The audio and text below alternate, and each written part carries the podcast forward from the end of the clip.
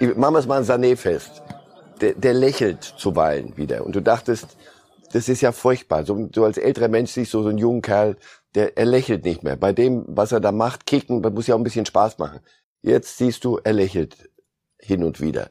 Das ist es. Der Ansatz, Fußball zu spielen, um zu gewinnen. Bei Löw hatte ich den Eindruck, am Ende ging es darum, auch ein bisschen auf eigene Rechnung irgendwie sich durchzuwursteln. Ja,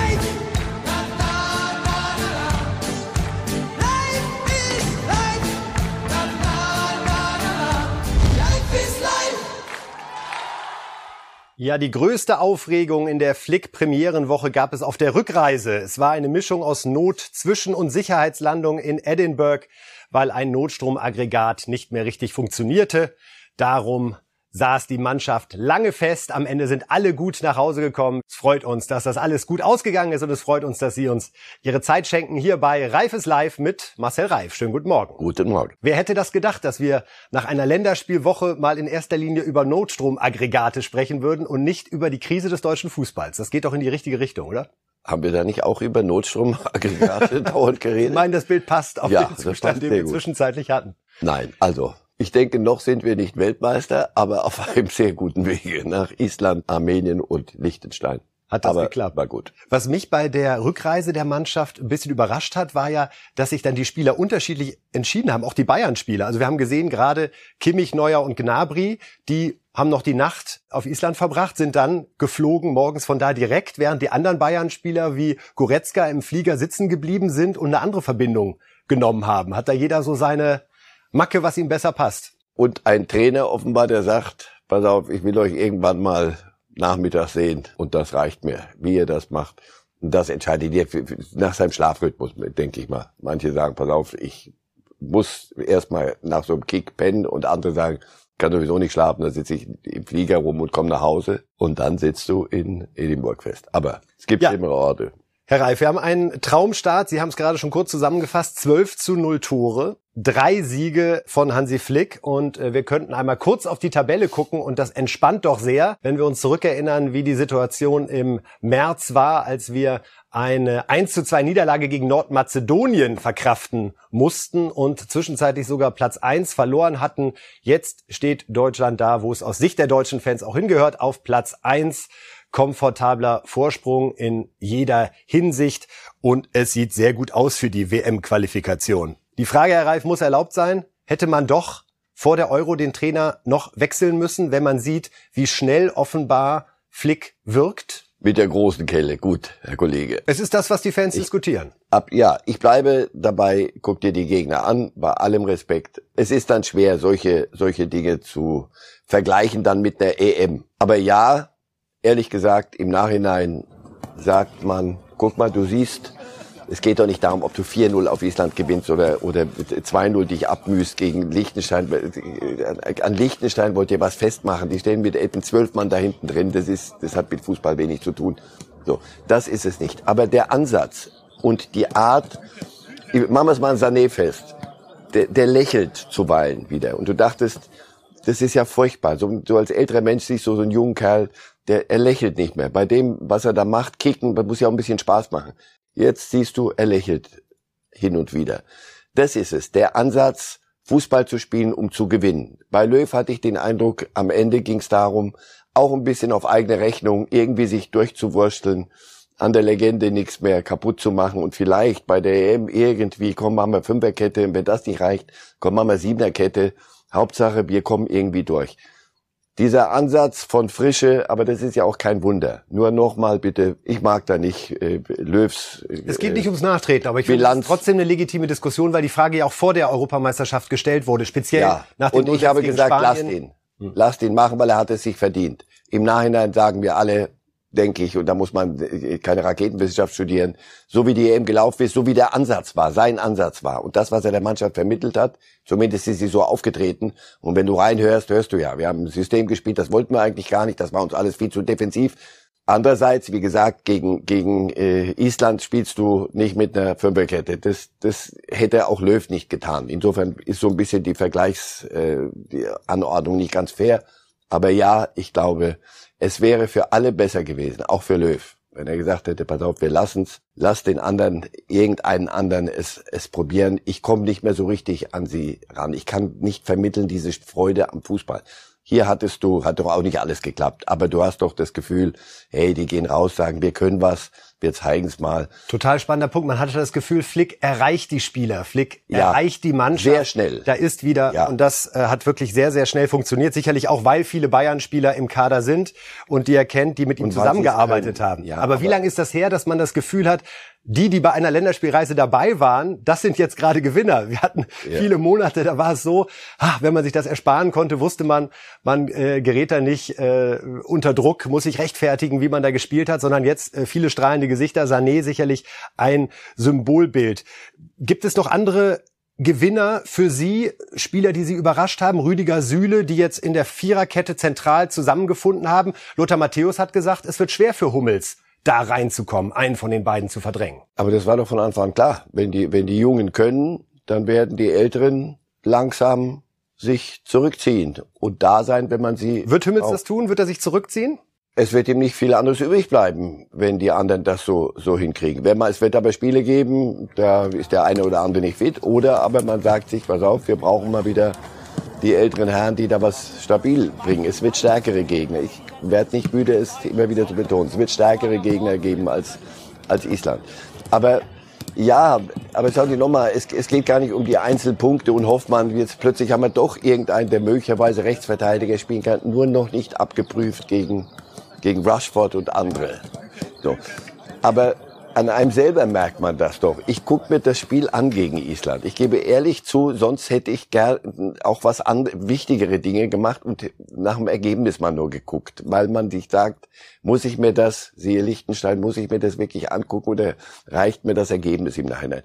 Doch, nach dieser, diesen zehn Tagen hatte ich, ich wollte das Spiel sehen. Es liegt wieder so was anderes in der Luft. So, und nicht Analyse, Analyse, sonst einfach, so einfach nur mal hey, lass doch mal Fußball gucken, weil du wusstest oder hoffen konntest mit gutem Grund, ich glaube, es gibt ein bisschen Fußball zu sehen. Und da guckst du das so und dann ist es fertig und du bist, hast du nicht des Rätsels aller Rätsellösung, aber du gehst nicht unzufrieden ins Bettchen und sagst, doch, deutsche Nationalmannschaft ist kein Schimpfwort. Und es macht wieder Spaß äh, zuzugucken. Das ist schön. Jemand, der nicht dabei war, Herr Reif, auch darüber müssen wir sprechen, ist Jerome Boateng der auch bei der Europameisterschaft nicht dabei war, nicht nominiert von Löw, der sich aber Hoffnungen macht, unter Flick nochmal eine Rolle zu spielen.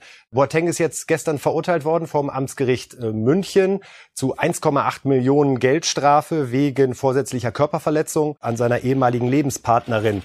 Spielt sowas für Flick eine Rolle, wenn er überlegt, wen hole ich in Zukunft dazu? Und hat es auch eine Rolle gespielt bei Bayern München, dass dieser Prozess anstand und man entscheiden musste, verlängern wir mit Boateng ja oder nein? Das rein zu interpretieren in, in Flick, das kann ich nicht. Aber es hilft natürlich nicht. Natürlich sind das Nebengeräusche, die, die nicht undiskutiert bleiben, die nicht unbemerkt bleiben in einem Gebilde, Mannschaftssport. Bei einem Einzelsport, da würde ich sagen, du, weiß ich nicht, müsst ihr entscheiden. Ich kann es mir, ich kann es mir vorstellen, dass das durchaus eine Rolle gespielt hat und spielt. Glauben Sie, dass Boateng das sportlich unbeeindruckt lässt, dass jetzt dieses Urteil gegen ihn gefällt wurde? Ich würde es ihm wünschen, aber ich kann es mir schwer vorstellen, dass ein so etwas nicht mitnimmt. Wir werden das äh, auch bei Bild Live heute noch über den Tag natürlich weiter begleiten und Sie informieren über das Urteil gegen Jerome Boateng und sprechen jetzt über ja, den Ex-Verein von Boateng, den Ex-Verein von Nagelsmann und den neuen Verein von Nagelsmann. Denn wir haben großen Fußball am Wochenende in der Bundesliga anstehen. Leipzig gegen die Bayern. Und ja, da treffen viele Bekannte aufeinander, denn äh, die Bayern haben ja mal wieder zugegriffen bei der Konkurrenz, kommt dem einen oder anderen bekannt vor. Sabitzer, Upamecano, Nagelsmann, alle von Leipzig Richtung München gewechselt. Oliver Kahn, der Vorstandsvorsitzende des FC Bayern, wurde diese Woche danach gefragt, inwieweit man hier einen Konkurrenten wieder mal schwächen wollte. Zunächst mal haben wir immer eine klare Vorstellung. Das heißt, wir haben eine klare Philosophie, eine klare Idee von äh, den Spielern oder auch äh, den Trainern, ähm, die wir gut finden, die wir auch über äh, längere Zeit beobachten. Und wenn sich die, die Möglichkeit auftut, diese Spieler oder auch den Trainer bekommen zu können, dann, äh, ja, dann versuchen wir das auch möglich zu machen. Ähm, das hat aber äh, nichts damit zu tun, dass wir hier äh, gezielt irgendwelche Gegner schwächen. Zumal sollte man auch immer daran denken, dass da ja äh, dass wir ja niemanden zwingen. Ja, wir zwingen ja weder äh, einen Trainer noch einen Spieler hier zum FC Bayern München zu kommen, sondern wir sind eben ein sehr, sehr attraktiver Club und das zieht natürlich dann auch die Spieler zu uns. Das zieht die Spieler zu uns, sagt Oliver Kahn. Es wird keiner gezwungen, zu den Bayern zu wechseln. Das kann man sicherlich unwidersprochen so stehen lassen, auch wenn es bestimmt gute finanzielle und titelmäßige Argument. Argumente gibt, die da eventuell helfen bei der Entscheidungsfindung. Wie ist Ihre Sicht auf diese äh, Wechsel der drei? Wie viel Schwächung von Leipzig und Stärkung von Bayern, glauben Sie, hat da eine Rolle gespielt bei der Entscheidungsfindung der Bayern erstmal? Gegen null. Äh, Gegen Null Schwächung Leipzig, ja. sondern einzig und allein geschaut. Also, ne, nehmen wir doch die drei. Upamecano, einer der attraktivsten Innenverteidiger europaweit. So, mit Potenzial, jung genug. So, hat alles, macht noch genug Fehler, aber äh, wenn der das bringt, was er kann, dann ist, ist das eine Bank. Sabitzer, wenn du sagst, wir brauchen Backup, einen, der aber sofort eingesetzt werden kann im Mittelfeld mit Dynamik, nimmst du. Nagelsmann, glaube ich, auch kein, kein Sensations Transfer. Wenn du einen Nachfolger für Flick suchst, den hatten sie schon länger auf dem, auf dem Papier. Also machen wir es doch mal andersrum und damit ist doch das Ding tot.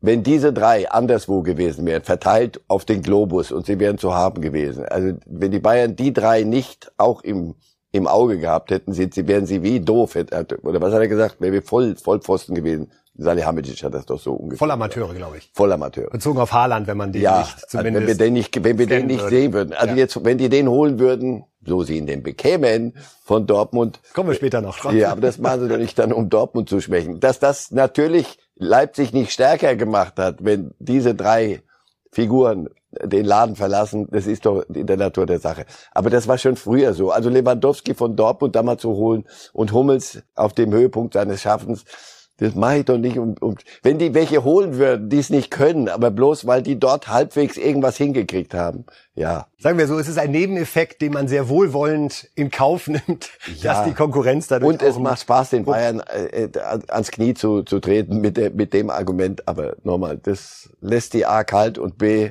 es macht Sinn. Ich glaube auch so kompensiert der eine oder andere seine Wut, dass die eigenen Spieler was, jetzt was weg können, sind. Womit könnten ja. wir es denn immer dieses Leerkaufen? So, ja, was anderes können sie nicht. Also, Hieß ja mal eine Zeit lang, äh, die Scouting-Abteilung des FC Bayern würde aus der Sportschau bestehen, weil man sich eigentlich nur die Highlights anguckt ja, und, und dann Tabelle sagt, wer da die Tore macht, der trifft. Über Sabitzer haben wir gesprochen, äh, gerade Herr Reif, und das ist ja schon eine sehr ungewöhnliche Konstellation, weil der ist im Gegensatz zu Upamecano nicht schon zu Beginn der Vorbereitung äh, zu den Bayern gegangen, sondern jetzt erst im August. Und ähm, da stellt sich natürlich die Frage, liebe Fans, ja, bringt der Geheimnisse mit? Der hat ja alles mitbekommen jetzt, wie äh, Marsch da die Leipziger einstellt. Und der Trainer der Leipziger hat sich dazu geäußert. Ja, wir haben als ein Trainerstab in, in Videoanalyse schon über diese Themen gesprochen ja, es ist eine Möglichkeit, wir können ein bisschen ändern mit ein paar Dingen oder Prinzipien, so dass es ist nicht so klar für Bayern genau, was wir machen mit den gegen den Ball. Aber ich glaube, wir müssen nicht so clever sein. Also Jesse Marsch gibt zu, dass er sich damit beschäftigt. Mensch, was ändern wir jetzt noch von den Dingen, die wir einstudiert hatten, weil Sabitzer, das U-Boot jetzt beim FC Bayern, die Sachen ausplaudert. Erste Frage dazu. Ist das eigentlich moralisch okay, wenn man als Spieler jetzt in München erzählt übrigens, ich sag euch jetzt mal, was wir da in der Kabine besprochen haben. Ja, wenn der Sané von da kommt, dann verschieben wir so, wenn Kimmich den Ball hat, wird er gedoppelt. Macht man das? und Oh, Leute, und, und Nagelsmann, der kennt Leipzig überhaupt nicht und alles, was Leipzig anders macht. Ja, aber Sabitzer ist schon speziell, ihn, komm. Ja, aber was soll er Ihnen denn verraten? Sagen wir mal, wenn Nagelsmann nicht vorher schon, erstens, wenn er das muss, 24 CDs oder DVDs oder was immer die sich angucken auf dem PC, um die letzte, den letzten Zentimeter geht er einen Millimeter nach links oder nach rechts. Das, wenn er das von Sabitzer braucht, dann allerdings äh, verstehe ich den, die ganze Nummer nicht. Also das ist eine hübsche Geschichte, aber ich glaube, wenn Sabitzer sagt, so jetzt setzt euch mal alle hin, ich erzähle euch jetzt mal die Geheimnisse von, von Leipzig, machen zehn Mann. Also wenn es, wenn das den Bayern richtig hilft und Leipzig schadet, dann wäre ich überrascht. Ansonsten glaube ich, man kennt sich, man schätzt sich, man grüßt sich Und ja, damit hat es sich. Das mit dem äh, Grüßen ist unwidersprochen. Äh, Oliver Minzlaff, der äh, Boss von RB Leipzig, hat diese Woche großes Interview in Sportbild gegeben. Und da wollen wir uns eine Aussage nochmal anschauen auf die Nachfrage, ob er denn Julian Nagelsmann nachtrauern würde. Da sagte er, an keinem einzigen Tag, denn so ist der Profisport. Ich bin Julian sehr dankbar. Er ist ein fantastischer Trainer, hat Meilensteine gesetzt und sportliche Highlights, aber nun haben wir einen neuen Chefcoach, auf den ich mich sehr gefreut habe. Die Frage war konkret, an wie vielen Tagen? Darum antwortete er nur an keinem einzigen. Glauben Sie Minzlaff das? Trauert der Nagelsmann wirklich nicht nach? Wenn Sie alle Oder kann er nichts anderes sagen? Wenn Sie ja erstens, da würde er, das wäre heavy und das wäre äh, auch schon auch würde würde Jesse Marsch auch sicher helfen, wenn er sagen würde, ob wir trauen jeden Tag noch Nagelsmann nach. Wenn RB alle drei Spiele klar gewonnen hätte bisher, dann würde ich sagen, ja, hat nicht einen Moment an Nagelsmann gedacht. Ansonsten, das ist doch klar. Aber nochmal, das ist so, man hat eine, eine prima, ich, Metzler ist ein kluger Kerl und, und redet auch wirklich kein Mumpitz. Das, was er da sagt, ist in sich so schlüssig. Wir haben eine super Zeit mit ihm gehabt. Der ist gegangen, weil so konnten wir gar nicht anders. Wir haben Geld dafür gekriegt. Glauben Sie, er wird ausgepfiffen am Samstag Nagelsmann? Ja klar. Ja? Das hat er sich auch verdient. Das ist doch logisch. Wenn einer, wenn einer kommt, das verschmähte Liebe bei Fans. Du, er hat sie doch verlassen. So. Da sagt man ja nicht super, dass du wieder mal vorbeischaust, sondern Pfui Teufel und ich hoffe, dass das eben in einem, in einem Spektrum bleibt, dass ich Fans sehr breit anbiete und danach soll es auch wieder gut sein. Gut, wir werden das am Montag bei Reifes Live dann nochmal rückblickend natürlich analysieren, wie es für Nagelsmann bei Leipzig gelaufen ist. Und auch, das muss man sagen, falls er tatsächlich seinen Ex-Verein schlagen sollte, wäre es ein brutaler Fehlstart für RB Leipzig, die dann nur drei Punkte nach vier Spieltagen hätten. Es gibt weiter großen Fußball in der Bundesliga am Wochenende. Leverkusen gegen Dortmund. Auch das ein Duell in der Spitzengruppe. Und da ist man natürlich wieder bei dem Namen Erling Haaland, denn was macht der Bursche, wenn er mal nicht bei Dortmund ist, sondern mit Norwegen durch die WM-Quali tingelt? Tore, Tore, Tore. Fünf Stück hat er jetzt auch wieder während der WM-Qualifikation für Norwegen erzielt. Angesprochen auf die Frage, wie sieht es denn da eigentlich mal mit einer Pause für Haaland aus, hat Dortmund-Trainer Rose sich wie folgt geäußert.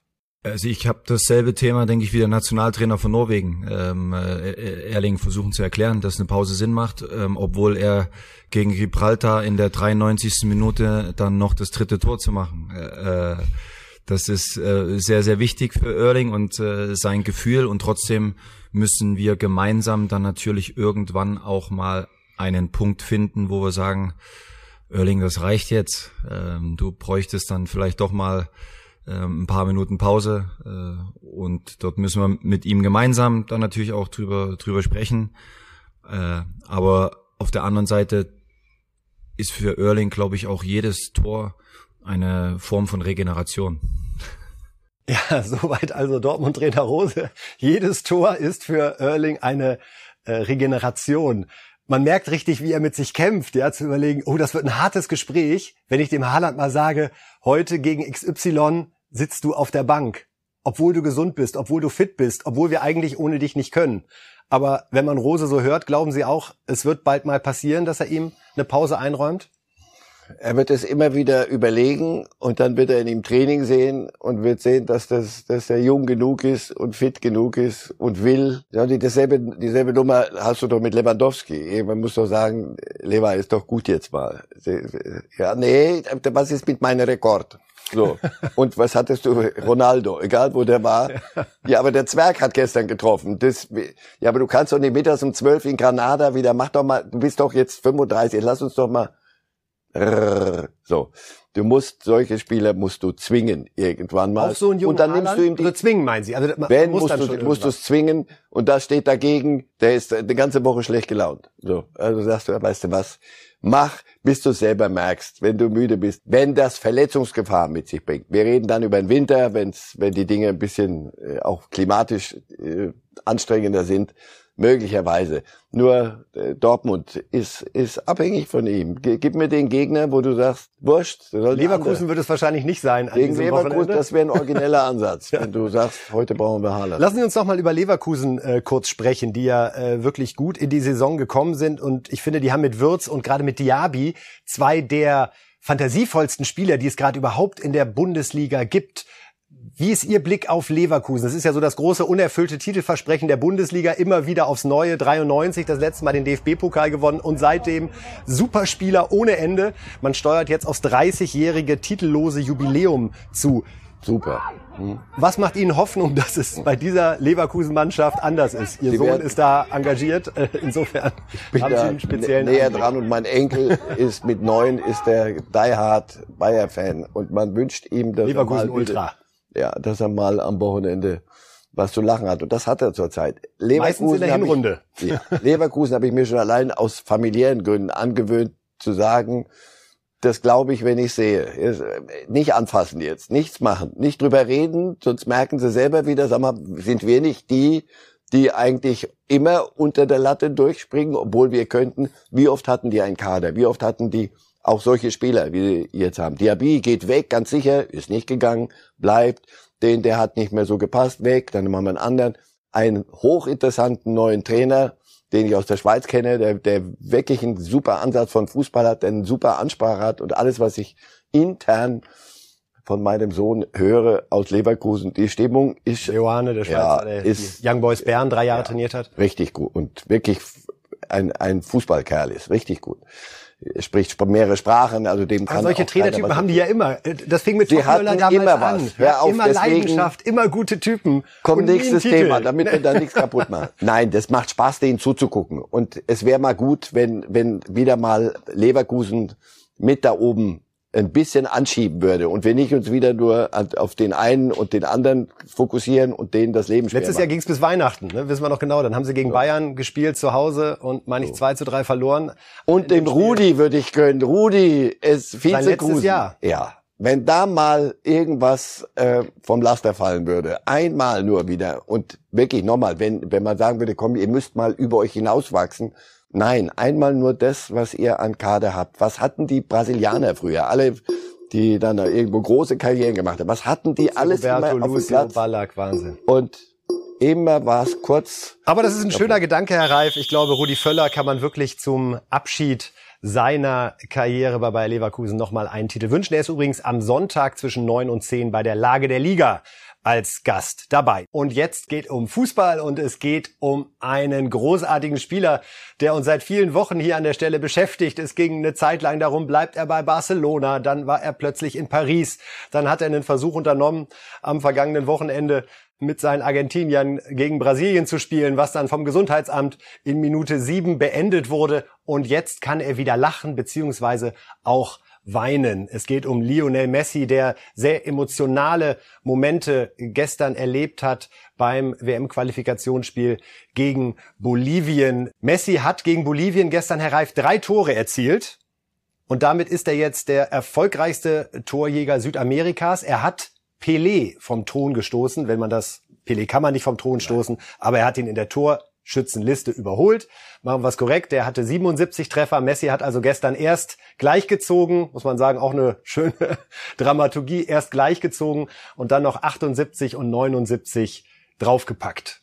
Da sagen wir Hut ab und finden es schön, ihn so zu sehen. Oder da war so viel Freude gerade in den Fotos und viel auch abgefallen vielleicht von den letzten anstrengenden, wilden drei, vier Wochen, oder? Ja, und ich habe ihm auch die Tränen abgekauft beim Abschied aus Barcelona. Also das, man sollte da in denen nicht zu viel reininterpretieren. Das ist ein, ein Junge, ein, ein Kicker ist das. Und der hat sein Leben lang nichts anderes gemacht. Mich, mich freut es. Und der andere, der, der schießt für Portugal permanent Tore jetzt. So, die hören also nicht auf. Solange die atmen werden, glaube ich, werden die, werden die Tore schießen nur auch motiviert vom anderen. So, also. Ronaldo ist jetzt bei 111 Toren. Sie haben es gerade einmal angesprochen. Ronaldo hält jetzt den Overall-Torschützen-Nationalmannschaftsrekord, äh, den es je gegeben hat. Er hat da Ali Day abgelöst. Nicht ganz die Kategorie von Ja. Pelé, aber wir kennen Ali Day noch, der auch für die Bayern zwischendurch aktiv war.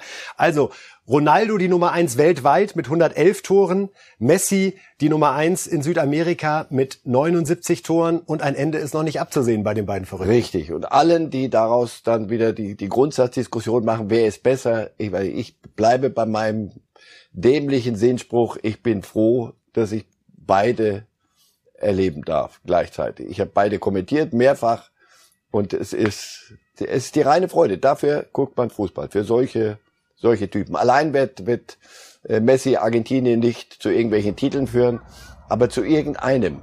Copa America war mal so, ah, und jetzt gegen Brasilien, das müssen sie jetzt noch nachholen und man, sie werden sich aber qualifizieren und dann mal gucken, was er am Ende in äh, Katar. Bei, bei der WM in Katar Da noch zustande. Aber bis dahin wirklich. Ich weiß, Sie mögen das nicht so sehr mit den Vergleichen, Herr Reif. Umso mehr mögen wir es bei Bild. Und darum nur noch mal die, die Frage, Ronaldo mit seinen 111 Toren in 180 Spielen im Vergleich zu Gerd Müller, der 68 Tore in 62 Spielen gemacht hat. Also weniger Tore insgesamt, aber eine Quote von mehr als einem Tor pro Spiel. Würden Sie sich da auf ein, das eine ist mehr wert einlassen? Nie, nie, weil ich auch nicht sage, Pelé oder Cruyff oder Beckenbauer oder Di Stefano oder wer bei in den 30er Jahren, wer war da noch mal? Die- Ja, der Fußball war ein anderer zu Gerd Müllers Zeiten. Das ist eine andere Sportart geworden. Ich erinnere mich wirklich selber, ich, ich mache das ja schon länger und ich war schon ein paar Jährchen unten am Platz gestanden. Das Tempo, mit dem die sich heute auf fünf Meter abschießen. Einfach nur mal, wenn ich, wenn, wir wollen schneller und vertikal spielen, heißt es. Und One-Touch. Die schießen sich ab. Früher, die hätten sich die Beine, hattest du, da wurde in Zeitlupe gespielt. Aber die von damals, so trainiert heute, so ernährt heute, mit dem hätten ein Netzer hätte auch heute, glaube ich, den Ball von A nach B noch hin und wieder äh, hingebracht. Und es deswegen, gibt auch viel mehr Länderspiele, muss man sagen, Ja. dass man auch gegen klei- viel mehr kleinere Gegner, ja, viel mehr und die Länderspiele. Innenverteidiger waren noch nicht Ja. Upameccanos, die schneller waren als du im, im, im Ich Zweifel. bleib dabei, das Gerd Müller-Ding ist auf alle Zeiten. Gerd ist Müller auf alle ist Zeiten auf alle. Zeiten einer der größten, die je gegen einen Ball getreten haben und der kann kommen, wer will. Und das ist auch gut so und das nimmt beiden nix, weder Ronaldo noch Messi. Messi und Ronaldo sind am Wochenende im Einsatz, nicht mehr für ihre Nationalmannschaften, äh, sondern Ronaldo bei Man United gegen Newcastle am Samstag um 16 Uhr. Spannend ist ja, dass die englischen Fans das gar nicht live im Fernsehen gucken können, weil es da diese Regel gibt, dass am Samstagnachmittag in England nichts gezeigt werden darf. Geht auf eine historische Regel zurück, dass die Fans lieber ins Stadion gehen sollen, anstatt vorm Fernseher zu sitzen. Und daran hat man bis heute nicht gerüttelt. Auch Wahnsinn in Anbetracht der TV-Verträge. Das heißt, wir in Deutschland können es hier gucken bei den Kollegen von Sky. Äh, Was glauben Sie, Ronaldo, erstes Spiel Man United, das wird nochmal Gefühlskino ganz groß, oder? Wenn er da Old Trafford das erste Mal Ja, guten Tag sagt. erstmal die, die, die Gefühlsduselei und danach muss, glaube ich, Fußball gespielt werden. Und Newcastle, glaube ich, ist kein Titelfavorit und auch kein Gegner auf Augenhöhe. Also werden sie das tun, was sie können. Sie werden versuchen, die Gefühlsduselei runterzukühlen. Sie werden versuchen, Ronaldo und dem Rest von United den Spaß am Fußball zu nehmen. Und wie da macht man das? gespannt, indem man Modell sagt, Liechtenstein. so, ich kann's nicht besser. Die Musik, für die seid ihr heute engagiert. So, und das wird, dann wird man gucken können mal, wie United Fußball zu spielen gedenkt mit einem, der von außen kommt, der sofort die Nummer, die große Nummer eins ist. Wie funktionieren solche Hierarchien? Alle Sprüche, die wir so auf Lager hatten, da muss ein Kader muss wachsen, da müssen, da müssen sich Dinge ausbilden. Nee, das muss Geht jetzt auf nix, gleich funktionieren. sonst jetzt geht's von gibt's. Druck. Muss sofort kommen. Paris Saint-Germain auch mit der ganzen Kapelle unterwegs gegen Clermont-Fou. War mir bislang kein Begriff. Ja. Sind die jetzt in dieser Falle drin? Alles unter 5-0 Siege wird man unter Enttäuschung abhaken mit Mbappé, mit Messi, mit Neymar, mit, mit, mit, mit, mit. Ja, aber ich gucke mir nächste Woche bei Young Boys Bern auch unten auf dem Platz für meine Schweizer Freunde United an. Die kommen nach Bern und für Messi und die anderen ist jeder französische Gegner ein vermeintliches Opfer. Was man machen muss, ist Champions League gewinnen. Und da ab nächster Woche beginnen die Dinge wirklich interessant zu werden. Ja. Das ist so. Wir sind gespannt und äh, kommen jetzt zu unserer Rubrik Thesencheck. Liebe Reifes Live-Fans, wo wir uns anschauen, entweder was die Konkurrenz kommentiert oder aber was äh, Stars des Sports an Thesen, an Meinung äußern. Und äh, würde zunächst gerne mal auf eine These aus der Süddeutschen Zeitung kommen vom Kollegen Johannes Aumüller. Der hat sich beschäftigt mit der anstehenden Wahl des neuen DFB-Präsidenten oder einer Präsidentin. Er schrieb, ein Berliner Amateurvertreter schlug vor, den DFB-Chef durch eine Urwahl der Basis zu bestimmen. Der Grundgedanke ist bemerkenswert und mit gutem Willen auch umsetzbar. Herr Reif, was würden Sie davon halten, wenn man wirklich die sechs Millionen Mitglieder zu einem Entscheid bewegen würde. Man stellt drei oder vier Kandidaten, bewusst nicht nur einen oder eine und sagt ja oder nein, sondern das sind unsere zwei bis drei, bei denen wir es uns vorstellen können. Und jetzt seid ihr mal dran und es ist wirklich ein Präsident oder eine Präsidentin, ja, von der, im besten Sinne von der Basis. Schöne Idee? Soll es anderswo schon gegeben haben. SPD Wäre vielleicht auch ein Befreiungsschlag für den DFB, um zu signalisieren, wir haben verstanden, dass sich etwas ändern muss und wir ziehen uns nicht wieder auf Landesfürsten und Struktur und das steht aber so in der Satzung und wir können nicht anders zurück. Aber da würden ein paar Strippen geschnitten und das würde krachend würden welche, das würde man richtig hören, wie das knallt. Wäre nicht so schlecht. Wäre gar nicht das Schlechteste. Ja, aber natürlich ist, dieser Verband muss sich von innen raus reformieren. Das ist das Schwerste, was es gibt. Und da genügt es nicht nur, irgendeine Figur wieder nach vorne zu setzen und sie dann scheibchenweise zur Sau zu machen. Auch mit, mit eigenem Fehlverhalten, überhaupt keine Frage. Und am Ende steht man, so alle im, im Turnus steht man wieder da und sagt, müssen wir das Thema wirklich besprechen? Da habe ich immer schon gesagt, DFB, mein Fremdschämen-Konto ist im Minus Überzogen. bereits, ja. Also, natürlich jede Idee, die dazu führt, zu sagen, hey, transparent, die Menschen haben sich was überlegt, Jetzt lass es uns mal ganz neu anfassen. Allein noch fehlt mir ein wenig der Glaube. Ist für Sie auch klar, dass es Peter Peters nicht werden dürfte, weil er eben aus diesem DFB kommt und weil er auch, wenn man sich die Bilanz von Schalke 04 anguckt, äh, zuletzt auch da Verantwortung übernehmen muss für eine krasse Fehlentwicklung. Ja, auch. Aber ähm, Peters ist für mich auch keine, keine, kein Zählkandidat. Ich glaube nicht. Ich glaube, das sieht er, da glaube ich, anders, aber wir werden brauchen. sehen, wie es ja, sich entwickelt. Nochmal, die brauchen einen Neuanfang. Und das machst du nicht mit, mit, alten. mit, mit, mit auf alten We mit, aus alten Schläuchen gibt's keinen neuen Wein oder wie man, boah. Wir wissen, was Sie meinen, Herr Reif. Ja, ich, ich hoffe, ich weiß. Neuanfangen muss irgendwas neu sein, auf jeden ja, Fall. Darauf so können wir uns Beispiel so, ne? okay, und direkt weiter in die zweite äh, These, die in dem Sinne eine sehr starke Meinungsäußerung ist vom finnischen Kapitän der Nationalelf Tim Sparf. Und die schauen wir uns mal an, hat in dieser Woche zu Recht für äh, viel Aufmerksamkeit auf sich gezogen. Es geht um die WM in Katar 2022 und der appelliert an alle Spieler, die dort teilnehmen werden. Denkt an das Privileg, das wir als Spieler haben und an die Kraft unserer Plattform. Damit ist Social Media gemeint. Diese Arbeiter in Katar haben nicht das gleiche Privileg, aber wir können sie unterstützen, indem wir ihre Geschichten erzählen und gemeinsam unsere Stimme erheben. Seine Botschaft ist also klar, Herr Reif, kein Boykott, aber hinfahren und dann thematisieren, was in diesem Land falsch läuft in Sachen Arbeitsbedingungen, in Sachen Rechte, Umgang mit Homosexuellen, was da immer noch ein Straftatbestand ist, unfassbar. Lobenswert, dass endlich mal auch jemand, der auf dem Platz steht, sich da so offen positioniert und hat er eine Chance gehört zu werden und dass seinem Beispiel viele folgen? Also erstens das intelligenteste und klügste, was ich seit langem aus der Fußballgemeinde zu dem Thema höre, weil einfach sagen, Katar, alles Schwachsinn, einfach nicht hinfahren, Boykott. Das hilft keinem Arbeiter dort, das hilft keinen Millimeter weiter hinfahren und die eigenen Plattformen. Ja, natürlich werden sie gehört, natürlich haben sie Follower, soziale Medien, natürlich können die sich äußern, das, was sie da sehen. Das können sie nicht den ganzen Tag machen, weil sie fahren dorthin, um Fußball zu spielen. Also bitte jetzt auch nicht, dass wir da sitzen hier und sagen, oh, da habe ich aber jetzt schon mal eine halbe Stunde wieder nichts gehört zu Ding. Das ist unfairer Mumpitz und das hilft auch niemandem. nicht überfrachten. So, das hilft niemandem. Und die Aktionen so setzen, dass sie noch, dass sie nicht versanden durch, durch Beliebigkeit, sondern die Stimme an der Stelle heben, wo es Sinn macht und immer wieder. Genau so. Sie haben, sie werden gehört und das wird, das werden wir zur Kenntnis nehmen. So. Glauben Sie, dass gerade Ronaldo und Messi, wenn wir an Reichweite denken, dass die auch bereit sind, sich bei sowas zu positionieren oder ist da zu viel Geschäftsinteresse im Hintergrund, auch gerade was Katar betrifft, dass man sich da nichts verscherzen will? Nochmal, es geht auch darum, was man wie anprangert oder kritisiert und wie man es, es tut.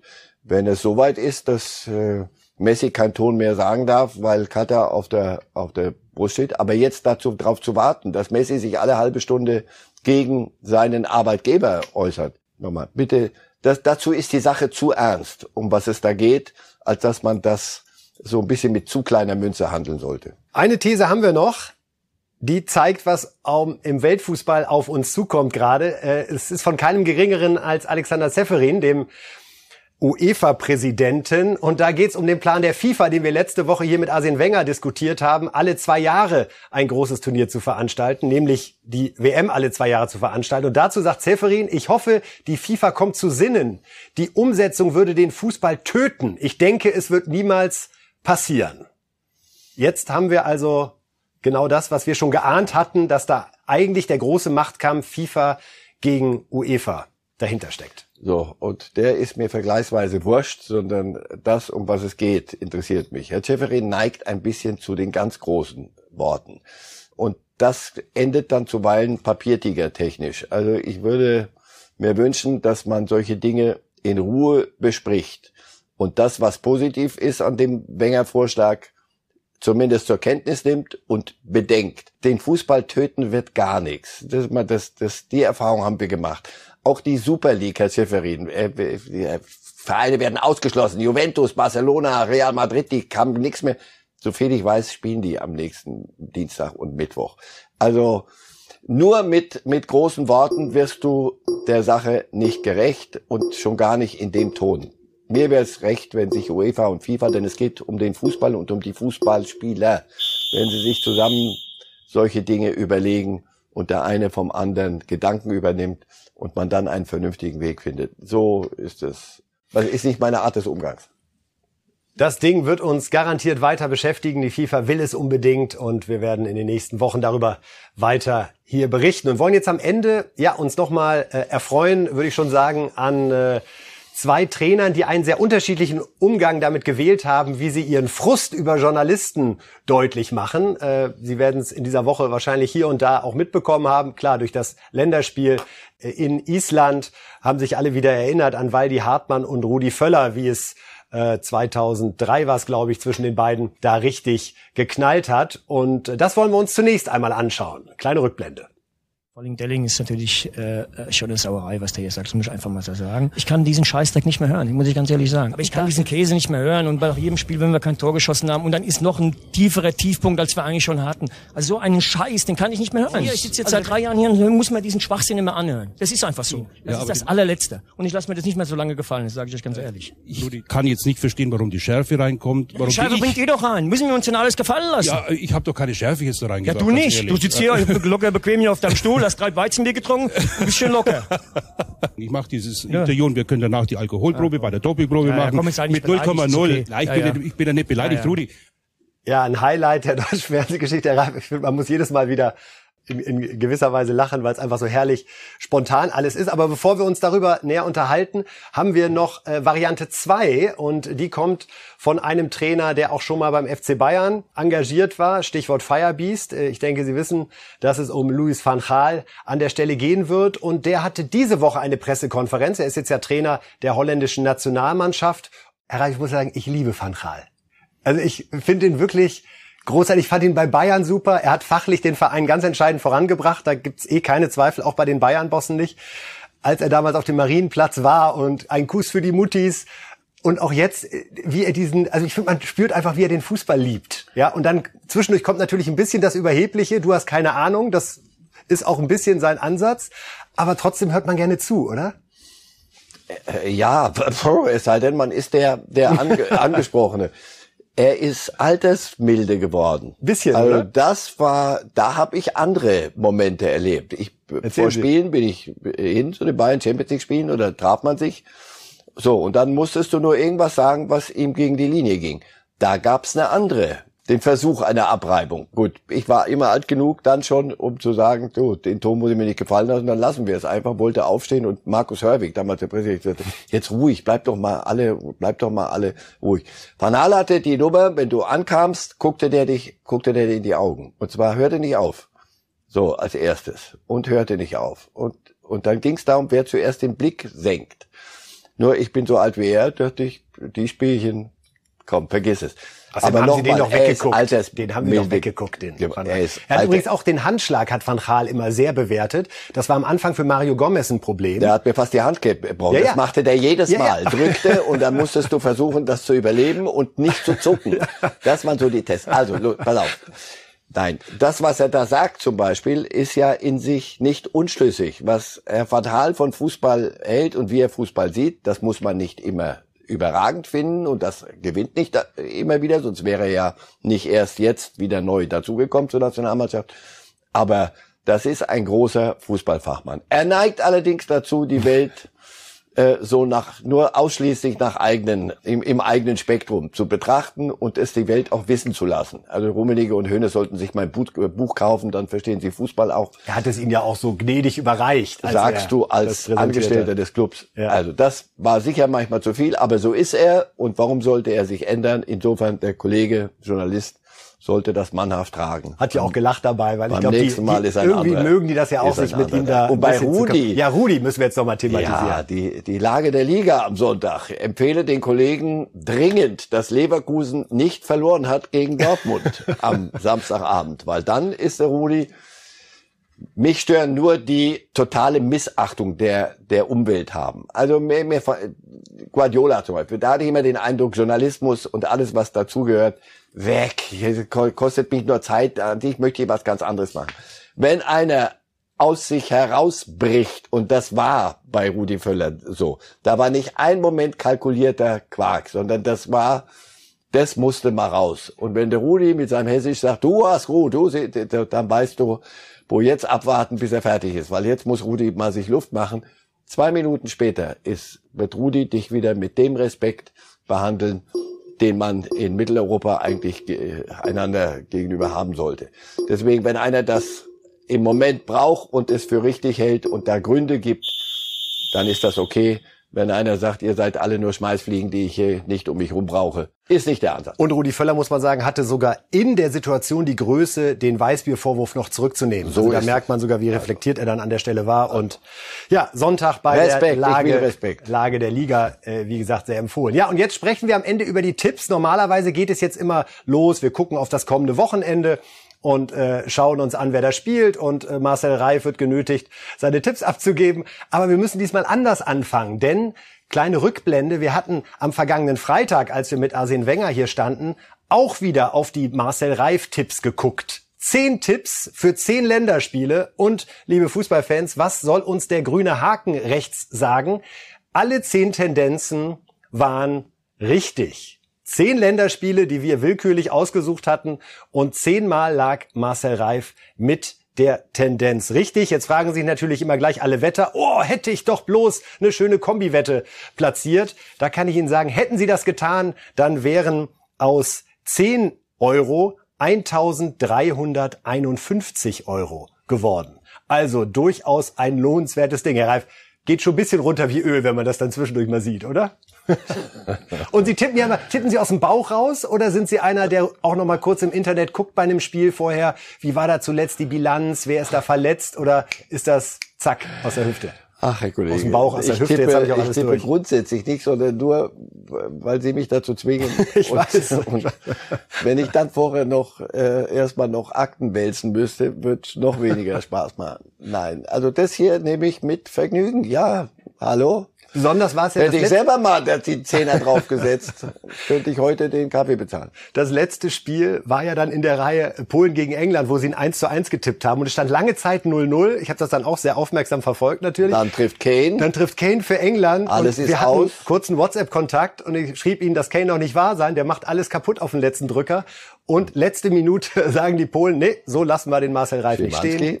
1 zu 1 und durch ist der Tipp. Und ich kann mir denken, nachdem Sie jetzt äh, gesehen haben, wie gut man mit den Tipps von Marcel Reif liegt, ist es umso spannender einmal zu gucken, wie er denn dieses Wochenende wissenschaftlich vorhersagt. Darum gucken wir einmal auf den Bundesliga-Spieltag, den und wir jetzt hier Vorsicht, vor der Brust haben. Herrschaften, jetzt nicht alles Geld, was zu Hause rumliegt, auf diese Tipps setzen, weil das wird wieder so mit allen Ergebnissen. Ich wette ein Hunderter dagegen, dass ich nicht alle Spiele richtig.